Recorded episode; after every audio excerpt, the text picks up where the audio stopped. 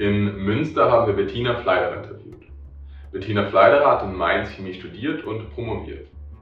Anschließend hat sie für drei Jahre in Harvard als Research Associate gearbeitet.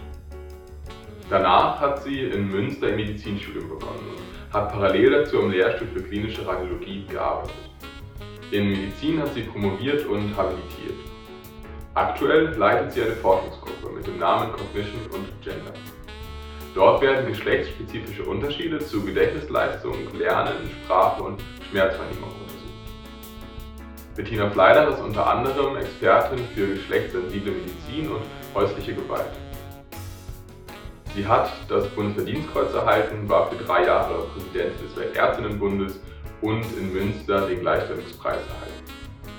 Mit ihr haben wir darüber gesprochen, welche Lebensaufgabe sie verfolgt, was sie in ihrem bisherigen Leben geprägt hat und was sie uns Studierenden mit auf den Weg geben möchte. Danach haben wir über ihre Forschung gesprochen, in der sie benennt, dass geschlechtsspezifische Unterschiede zwischen dem biologischen als auch sozialen Geschlecht in der Medizin hinsichtlich Prävention und Behandlung zu selten beachtet werden. Wir wollten von ihr wissen, welche Ungerechtigkeiten dadurch entstehen und welche Probleme für die einzelnen Geschlechter aufkommen und eben nicht behandelt werden. Wir wünschen euch viel Freude und eine gute Zeit. Frau Fladerer, vielen herzlichen Dank, dass wir hier sein dürfen. Vielen lieben Dank, das Empfangen hier in, in der Uni. Ähm, Gerne. Gleich zu Beginn stellen wir allen unseren Interviewpartnerinnen die gleiche Frage, um sie ein wenig persönlicher kennenzulernen. Und die Frage lautet, in unserer Universität in Witten hängt für einen Monat ein, ein großes Plakat im Eingangsbereich aus.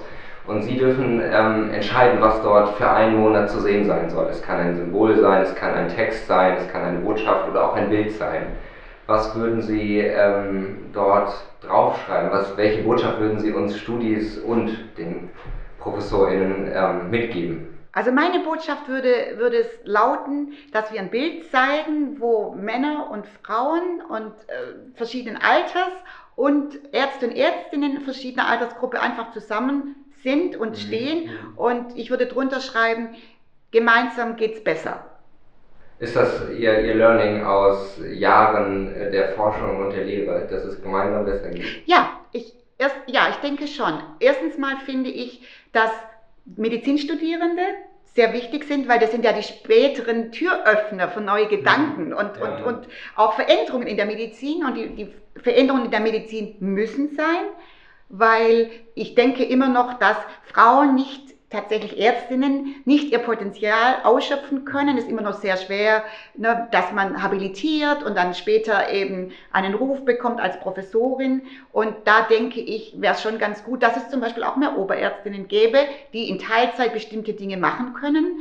Und da muss einfach noch eine Umdenkung stattfinden, dass das möglich ist. Es gibt Beispiele, wo es geht. Mhm. Und deswegen alles gemeinsam, also Ärztinnen, Medizinstudierenden, Medizinstudierende und, ja. und Ärzte zusammen, dass man eigentlich voneinander lernt und offen ist und es überhaupt mal zulässt, dass andere Wege gegangen werden. Und das muss tatsächlich auch von Medizinstudierenden kommen, finde ich. Und die Chancen, sage ich auch immer zu meinen Studierenden, sind genial.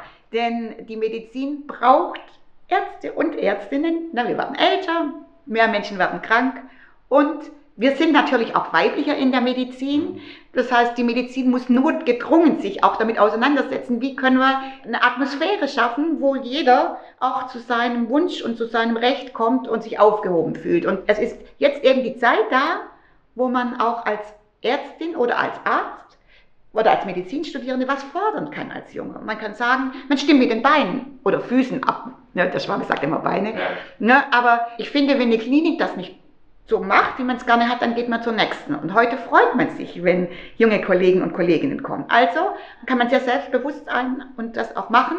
Und deswegen auf diesem Plakat alle zusammen. Und die Patienten müssen natürlich noch dabei sein, weil ne, wir sind nun mal Ärzte und Ärztinnen und wir, wir gehören quasi zu Patienten und Patientinnen.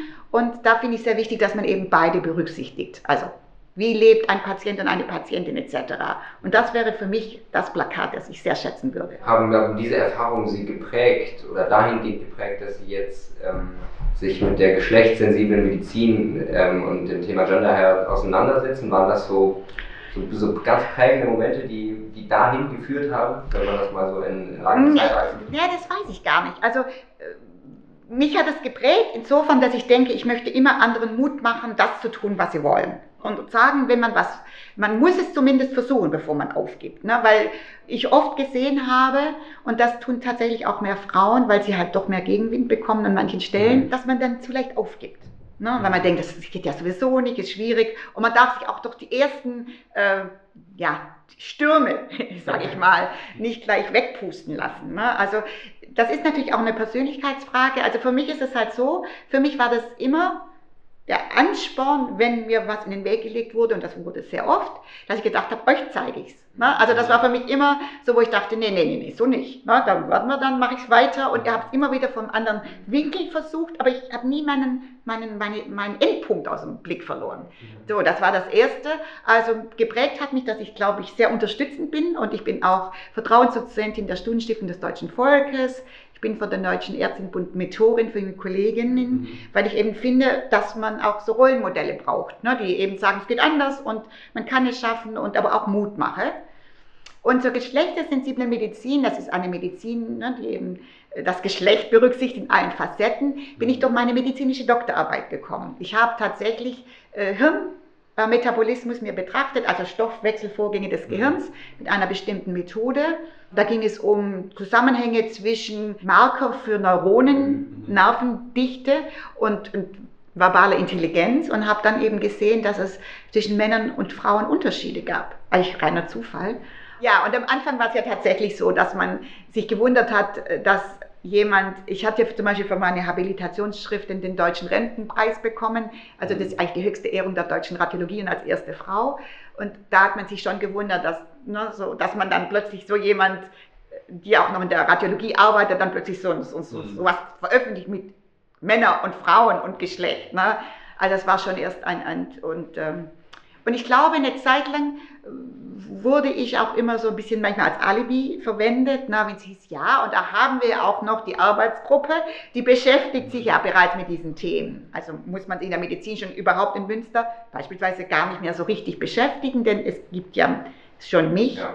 Ähm, aber ich denke, das hat sich jetzt schon geändert. Erstens mal gibt es natürlich viel mehr Erkenntnisse, was ich sehr positiv finde und das ist ganz neu. Seit Mai 2020 hat die DFG, also die Deutsche Forschungsgemeinschaft, hat Sie vielleicht gesehen, man hat ja auch Richtlinien rausgebracht, dass man, wenn man sich, wenn man Forschungsanträge schreibt, auch begründen muss, warum ja. man Geschlecht ja. nicht untersucht. Und mhm. das finde ich ja, das ist ja, ja ein Meilenstein. Denn vor drei Jahren saßen wir noch zusammen mit Vertretern in meinem Fachbereich und da ging es, ob man, äh, ne, ob man das Thema Geschlecht irgendwie in, in Forschungsanträge reinbringen mhm. könnte. Und da war das noch sehr, sehr skeptisch. Und da sind wir eigentlich auseinandergegangen, damals in Berlin, so mit ja, aber es gibt noch viel zu wenig belastbare Daten. Und das ist jetzt super, dass das jetzt tatsächlich schon als Richtlinie drin ist, mit, mhm. mit, mit Checklists, wo man runterladen muss und dann soll man gucken, ob, ob denn das für einen zutrifft und, äh, und so weiter. Also finde ich großartig. Das bedeutet ja auch, dass es quasi ein, einer, einer rechtlichen Rahmenbedingung bedarf. Ja, äh, das wäre. Das ist doch eigentlich traurig, oder? Ja, aber das würde ich mir natürlich wünschen. Ne? Ich würde mir zum Beispiel auch wünschen, dass das nicht ein Wahlpflichtfach ist ja. wie bei uns. Ne? Also man kann es machen, man kriegt eine Note, das zählt ja auch für die Endnote. Ähm, aber ich würde mir wünschen, dass es, dass es verpflichtend wäre, ne? dass es in mhm. jedem Fach müsste man meiner Meinung nach Geschlechtsaspekte integrieren. Und da, da sind wir leider noch nicht so weit. Also es gibt ein paar Universitäten, die, so, das, die das haben. Berlin, die Charité mhm. gehört da dazu. Es gibt welche, die machen es ein bisschen mehr. Ja. Es gibt ein paar wie Münster, da gibt es immerhin ein Wahlpflichtfach. Aber ich denke, das ist nicht ausreichend. Ja. Und da wäre ich schon froh, wenn wir da das mehr flächendeckend integriert ja. bekämen. Ja, ja. Und, und wie würde man das dann integrieren? Was wäre da Ihr, Ihr Ansatz? Naja, also dass jeder Dozierende, der Vorträge hält, der Lehre macht in der Medizin, dass er das integriert. Und das kann man ja. Es gibt ja genug Sachen. Also wir haben ja auch eine, das nennt sich ja Gender mit Wiki, wir haben ja so ein mhm. ähm, neues Tool quasi in die Welt gebracht, deswegen, äh, in dem man alles Mögliche zu Geschlecht und Medizin sich runterladen kann. Zum Teil Factsheets, also ne, so Informationen, zum Teil auch schon mit fertigen Dia-Vorträgen, die sich Lehrende runterladen können, mit Fallbeispielen, mhm. mit Informationen, was gibt es für neue Tagungen. Wir haben sie auf Deutsch und im Moment sind wir dabei, das auf Englisch zu machen. Mhm Und der Vorteil eines Wikipedia ist es, dass eben Autoren zusammenarbeiten und das ist diese Schwarmintelligenz. Ja, und ich ja, glaube, ja. dass äh, zumindest versuche ich dadurch immer auch dieses Argument zu entkräften, äh, ja, ich habe die Zeit gar nicht. Ne? Ich muss ja meine ganzen Folien neu machen. Und dann sage ich, na ja, aber es gibt ja, auch diese. Plattform. Da können wir ja zumindest ein paar. Ne? In welchen Fachbereichen finden Sie, ähm, findet geschlechtssensible Medizin noch zu wenig? In allen. Also ich würde mal sagen, in allen, wo man es nicht vermutet. Ne? Also Ja. Zahnmedizin zum Beispiel, was ich auch finde, Chirurgie. Ne? Mhm. Es gibt Geschlechtsunterschiede in Blinddarmentzündung. Also Blinddarmentzündung und Eierstocksentzündung. Ne? Mhm. Das sind ja ganz ähnliche Symptome zum Teil. Und da wird dann bei Frauen oft dann das eine oder das andere übersehen. Ja. Und dann wird viele Laparoskopien werden umsonst gemacht. Ja. Ne? Und so weiter. Ne? Die Schwere der Entzündung ist bei Männern stärker als bei Frauen, zumindest vor den Wechseljahren, weil das Mhm. Immunsystem bei Frauen effektiver ist und, und sowas. Ne? Und ja, also eigentlich ge gehört es in jedes Fach rein. Ja. Jedes. Ja. Und wa- was genau kann man denn unter Sex und Gender verstehen? Könnten Sie das auch noch mal kurz Also zusammenfassen? Ja, also Sex sind die, Biolog die biologischen Faktoren, also alles, was erstmal mit Genen zu tun hat, äh, mit tatsächlich Organen, die es nur in einem Geschlecht gibt, Mhm. beispielsweise Hoden, Penis, Eierstöcke, Gebärmutter. Das Mhm. sind tatsächlich die reinen biologischen Faktoren und die Geschlechtshormone. Na, da komme ich aber gleich drauf, dass es auch Überlappung gibt. Mhm. Und dann äh, Gender sind es die sozialen Rollen und eigentlich Umwelt. Alles, was einen Menschen ausmacht. Ne? Ich sage immer, wir Menschen und Gehirne sind nicht im luftleeren Raum, sondern alles von der Ernährung bis zur Erziehung, bis zur Kindheit, bis ne, wo man geboren ist, trägt bei, was einen Menschen ausmacht. Mhm. Und das sind diese, diese Gender-Faktoren, aber man kann sie tatsächlich nicht voneinander trennen, denn Umwelt beeinflusst auch Biologie, beispielsweise Stress. Ne? Man weiß ja, dass, dass Stressfaktoren das Immunsystem herunterfahren können und man leicht Infektionen bekommt. Also kann man sagen, kann man es überhaupt nicht voneinander trennen. Man weiß, wenn man Fehlernährung oder Mangelernährung hat, dann beeinflusst es auch wiederum die Infektabwehr, weil man nicht mehr so viel Antikörper Mhm. bilden kann, wenn man nicht genug Eiweiße hat.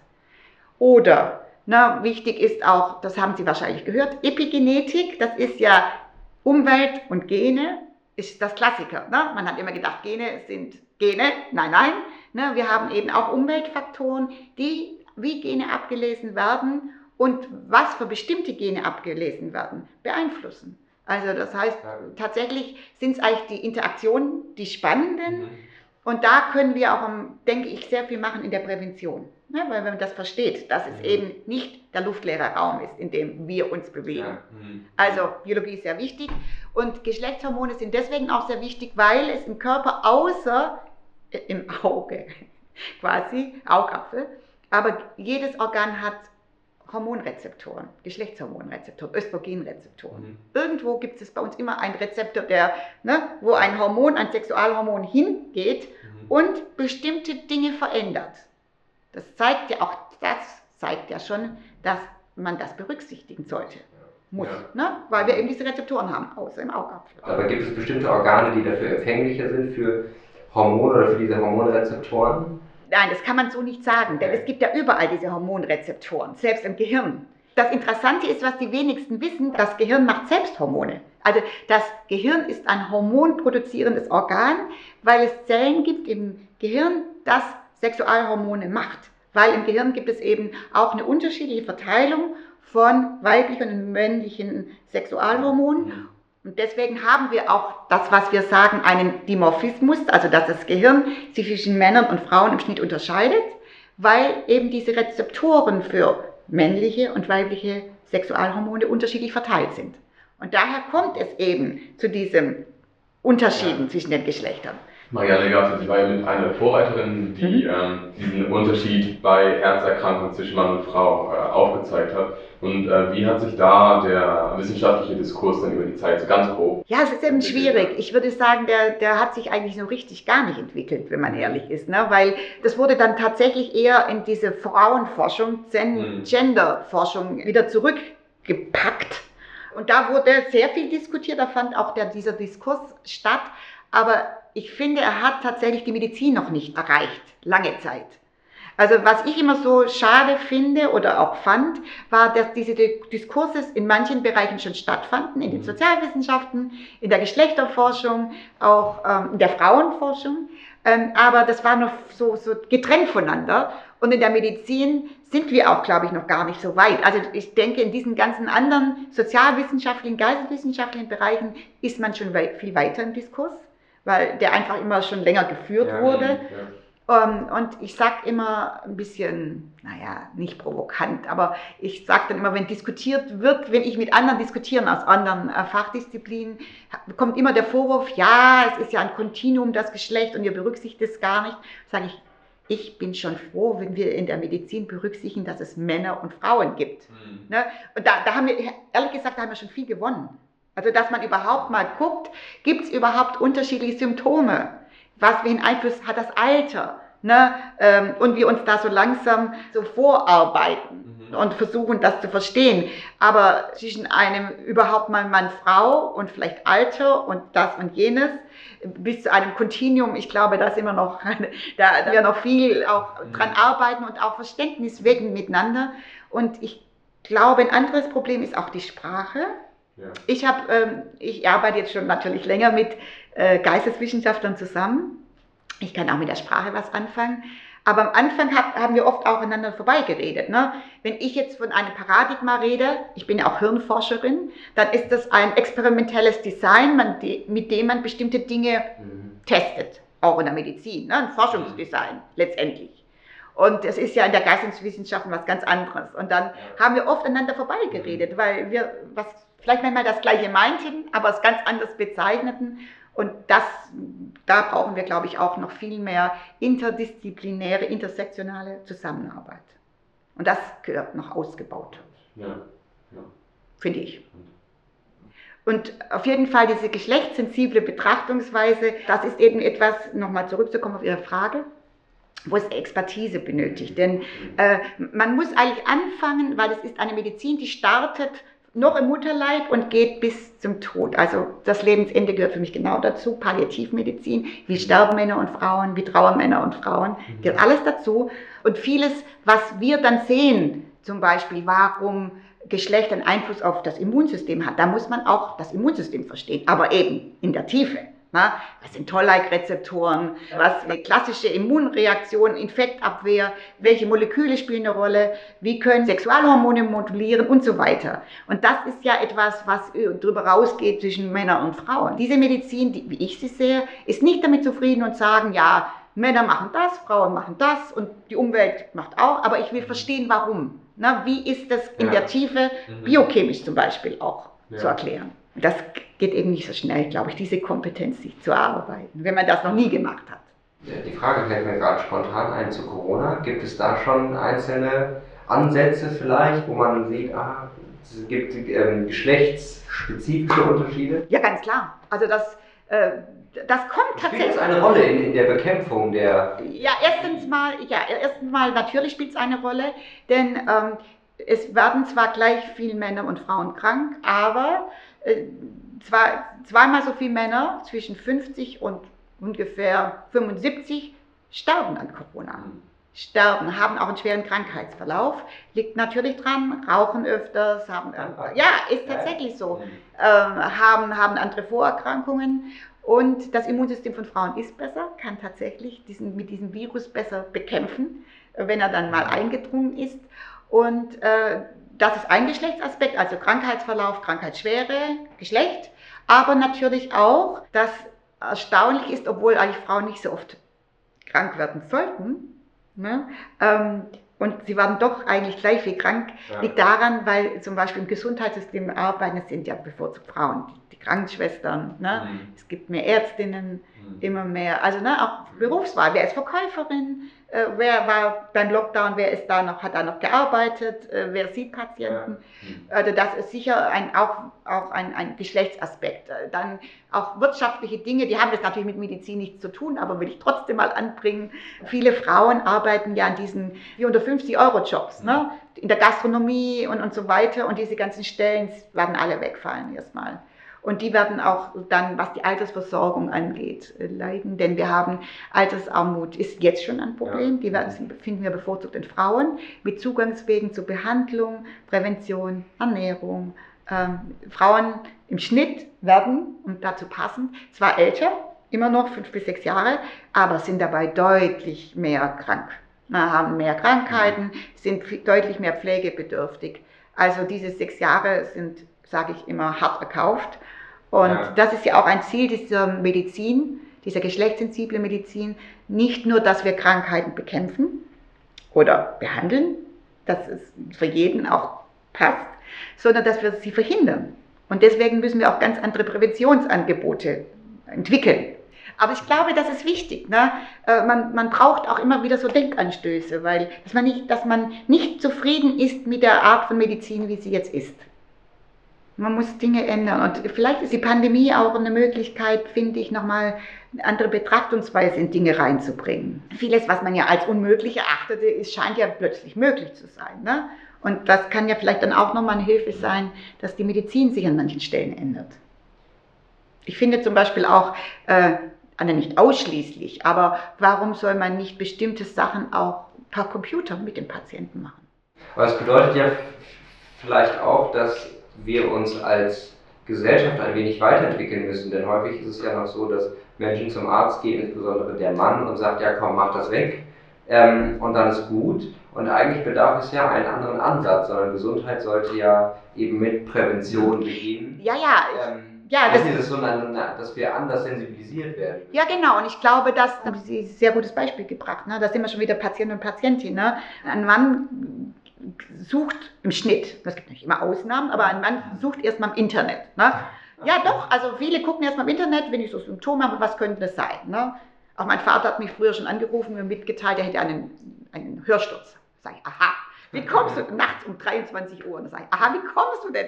Ja, das habe ich im Internet, das, das und das. Ne? Ähm, und so weiter. Ne? Das machen Frauen vielleicht schon, aber nicht oft. Die gehen dann doch lieber zum Arzt ne? erst, mhm. und, und nicht erst im Internet. Und, ne? ähm, das, das finde ich, das ist der Unterschied. Und Männer gehen gern, wenn sie dann mal zum Arzt gehen möchten, dass ja das sofort wie so ein Motor. Das muss dann, das wird repariert, das muss so sein, dann mache ich das und dann macht man das. Ne?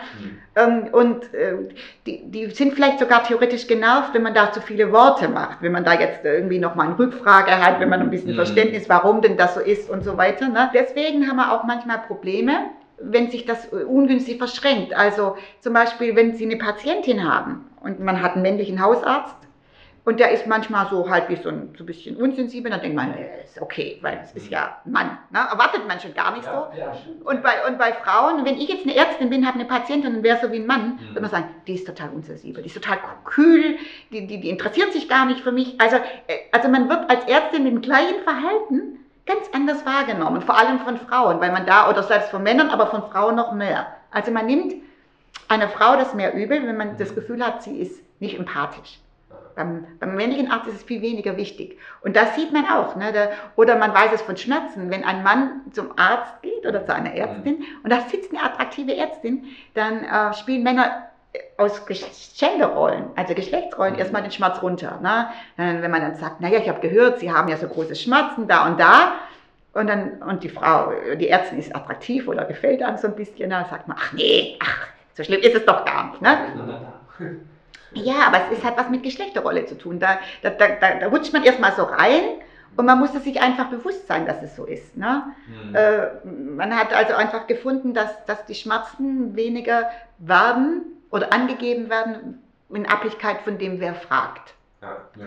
Und deswegen bin ich tatsächlich auch der Meinung, dass wir auch männliche Ärzte brauchen übrigens. Ne? Weil ich glaube, auch für Männer ist es wichtig, dass es einen Arzt gibt, mit dem man einfach andere Dinge anders bespricht. Wenn es um Sexualität geht, um, um, um sexuelle Probleme, da, da weiß ich schon auch von manchen Männern, dass das vielleicht leichter mit einem anderen Mann geht, hm. zu besprechen. Ja, wenn man eine sexuelle Dysfunktion hat ja. oder sowas. Ne? Oder da gibt es ja viele Sachen, die man vielleicht auch eher mit einem Mann bespricht. Ähm, und, und deswegen brauchen wir einfach auch Männer in der, mhm. in der Allgemeinmedizin. Obwohl es fast nur Frauen sind, die dort arbeiten mhm. übrigens. Aber ich, das ist auch ein, ein, ein Geschlechtseffekt. Und ich finde, ähm, dass, dass wir da noch ein bisschen gucken müssen, dass wir das so ein bisschen besser hinkriegen. Ne? Dass nicht in einem Bereich nur Frauen sind. Mhm. Außerdem, wenn mehr Männer in der allgemeinen Medizin wären, würde, würde auch das Fach mehr verdienen. Das weiß man leider auch. Ne? In Fächern, wo sehr viel Ärzte sind, äh, wird auch mehr verdient. Also das ist leider auch so. Weil, weil die Frauen vielleicht auch so wenig dafür kämpfen, dass sie mehr verdienen. Ne? Die ganzen, mhm. die ganzen äh, seelischen Fächer, Psych, ne, Psychiatrie oder also wo eben sehr viele Frauen eben sind, die, die verdienen einfach weniger als Männer. Es mhm. gibt da diesen Pay Gap, die legen das sehr stark auch von den Fächern ab. Ja. Was stimmt Sie optimistisch, dass wir in Zukunft eine bessere Gesundheitsversorgung in Deutschland haben?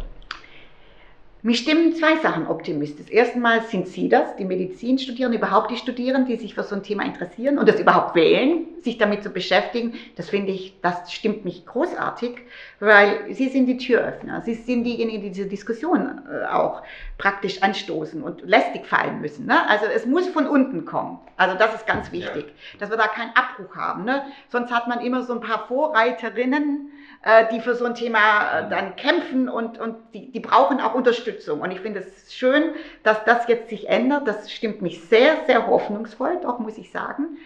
Ähm, was mich auch hoffnungsvoll äh, stimmt, ist tatsächlich auch, dass die Presse grundsätzlich dieses Thema sich mehr annimmt. Dass ich finde tatsächlich schon manchmal ein ähm, paar Artikel, die auch bei an Anbetracht von Corona was über Geschlecht schreiben.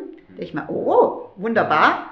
Ne? Ähm, das ist auch etwas, was mich sehr positiv äh, stimmt, dass es so ins Mainstream mal angekommen ist. Ja. Oder dass man mal im Fernsehen jetzt auch kommt und, und, und, und sachlich über Dinge sprechen darf.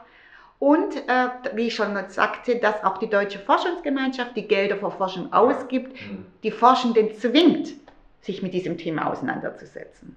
Und wenn man das nicht tut und nicht überzeugend tut, kriegt man das Geld nicht. Äh, und das finde ich auch, das stimmt mich sehr hoffnungsvoll. Und wenn man das alles zusammennimmt, denke ich, dass es zumindest einen, einen großen Schritt nach vorne machen wird. Denn je mehr Daten wir auch haben, mehr solide Forschungsergebnisse, je mehr Türöffner wir haben und Türöffnerinnen, mhm. ne, ähm, und je mehr wir es auch an die Patienten selbst bringen, die einfach ihren Arzt oder Ärztin fragen dann. Mhm. Ne, Habe hab jetzt gerade in der LDR-Visite gehört so und so. Ne? Dann mag das den wahrscheinlich total nerven, wahrscheinlich, oder sie nerven. Aber sie gucken vielleicht doch mal nach, ne, wenn das mehr Patienten fragen. Und das stimmt mich hoffnungsvoll. Also wir haben so diese verschiedenen Schrauben, wo, wir, wo ich denke, wo wir dann auch in die Richtung gehen, wie ich sie mir vorstelle. Haben Sie Ihre Lebensaufgabe erfüllt damit, dass es jetzt mehr Beachtung findet, würden Sie sagen, ja, ähm, ich bin wirklich mit dem, wie es sich in den letzten zehn Jahren entwickelt hat. Nein, nein, das kann ich ja nicht sein. Also ich finde, das ist ja noch sehr viel Spielraum, ne? da können wir noch einiges machen. Also ich würde, also was heißt Lebensaufgabe? Also was, was mich, was mein Traum wäre, dass es in jedes in jede Fakultät integriert wird, in die medizinische grundständige Lehre, auch in der Zahnmedizin integriert wird, dass es geprüft wird, auch im IMPP, ne, dass es also prüfungsrelevant ist, ähm, dass es in, auch die, die benachbarten Fächer, Public Health und so weiter, Global Health und, und so weiter, Gesundheitswissenschaften, Pflegewissenschaften, dass es da integriert ist. Ähm, also das wäre sicher ein Traum, dass es einfach etwas so normal wird, dass Sie mich ja. gar nicht mehr interviewen würden. Das wäre mein Traum. Also wenn Sie denken, Sie müssten mich nicht interviewen zu diesem Fach, dann, dann glaube ich, dann hätten wir es geschafft. Weil es so normal ist, dass man so Leute wie mich gar nicht mehr braucht.